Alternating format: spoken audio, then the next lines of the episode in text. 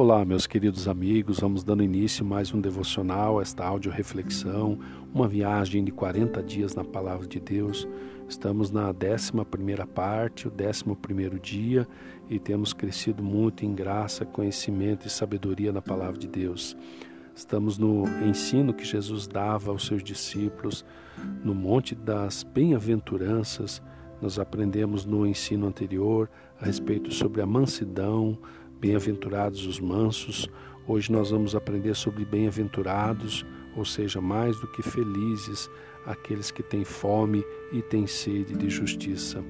Aqueles discípulos de Jesus que estavam ali naquela audiência, queridos, eles viviam não só com a renúncia aos seus próprios direitos, mas até com a renúncia à sua própria justiça porque discípulo mesmo de verdade não recebe qualquer crédito pelo que faz ou pelo que sacrifica. A única justiça que nós podemos ter nessa terra, agora nos colocando nesse, nesse grupo, né, também como discípulos do Senhor Jesus, a única justiça que nós podemos ter é a fome e a sede por ela. Não teremos nem a nossa própria justiça nessa terra e nem a justiça de Deus, porque a justiça de Deus ela virá de uma forma plena e absoluta no futuro, porque Jesus diz assim, por isso Jesus diz assim: serão saciados.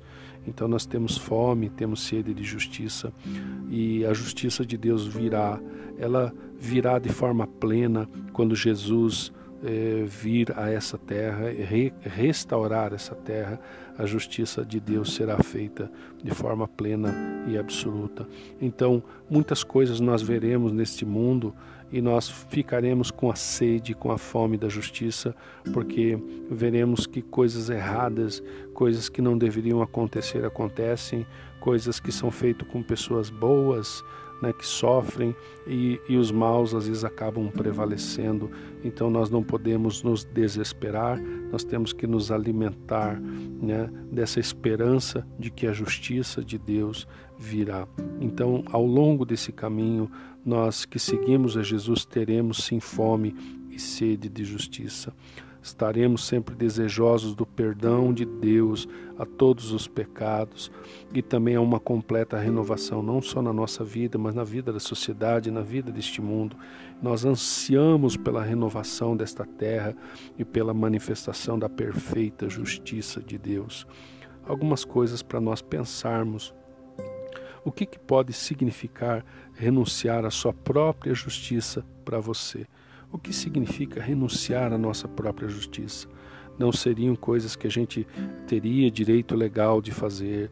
É, hoje o mundo é, oferece muitos recursos, né? instituições, órgãos que, que, que te protegem, que lutam por você, que correm pelos seus direitos. E eu não digo que você não deva ir atrás dessas coisas, mas o que a Bíblia está dizendo é que muitos dos nossos direitos como cristãos às vezes nos são negados.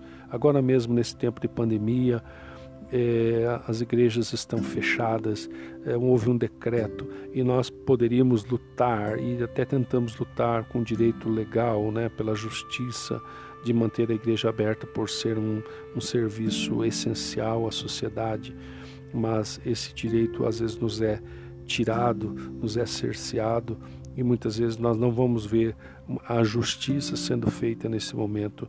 Nós temos que aguardar a justiça de Deus, porque ah, com certeza há interesses políticos muitas vezes por trás dessas questões, né, de aproveitar a ocasião para fazer com que as igrejas se fechem, que elas quebrem, que elas não possam mais operar claro que Satanás aproveita de todo esse cenário, apesar de, uh, por um lado, parecer ser muito bom, ser interessante ou importante para a sociedade, mas ao mesmo tempo fechar igrejas faz um mal muito grau, muito grande para as pessoas, porque elas precisam de amparo, de cuidado, de carinho e de orientação espiritual e da oração da fé, que todos nós sabemos faz a diferença na vida das pessoas.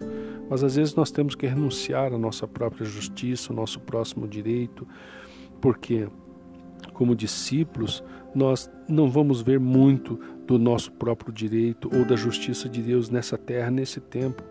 E nós não podemos tratar isso com cinismo ou pessimismo.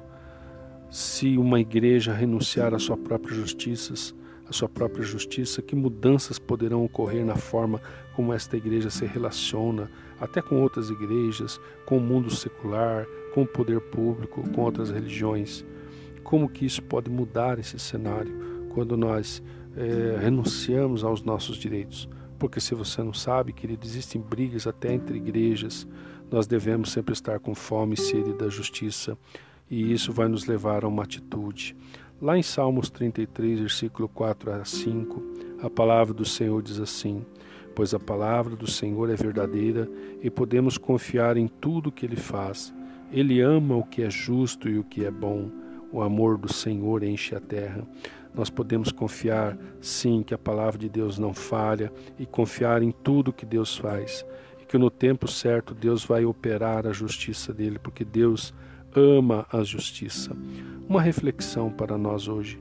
De que forma nós temos sentido esta fome e esta sede de justiça em nossas próprias vidas? O que, que nós poderíamos fazer para aliviar esta fome e sede de justiça? Eu aconselho a descansar em Deus, a colocar todas as nossas preocupações nas mãos do Senhor, porque Ele fará justiça sobre todas as coisas. Tudo aquilo que é injusto nessa terra um dia será revelado.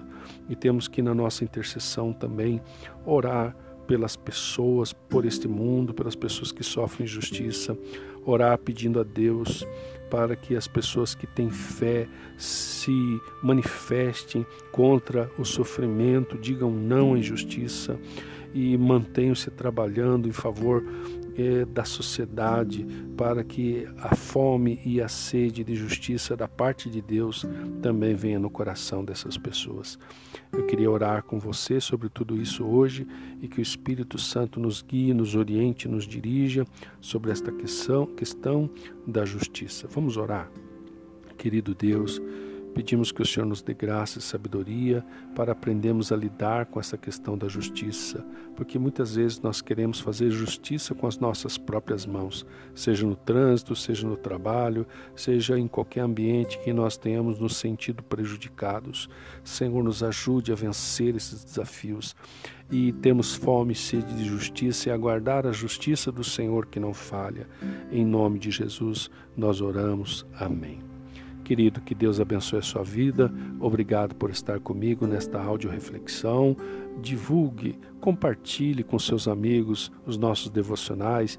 Eu tenho certeza que outras vidas também serão abençoadas. Acesse o nosso site, conheça o nosso trabalho, nos ajude a manter esta obra. O site é missãodoan.com.br. Baixe também o nosso aplicativo na Play Store, Doan Church. Procure lá e você vai encontrar o nosso aplicativo, você vai poder nos acompanhar na nossa web rádio, vai poder acompanhar através das redes sociais e ser uma bênção também em nossa vida, em nome de Jesus. Que Deus te abençoe.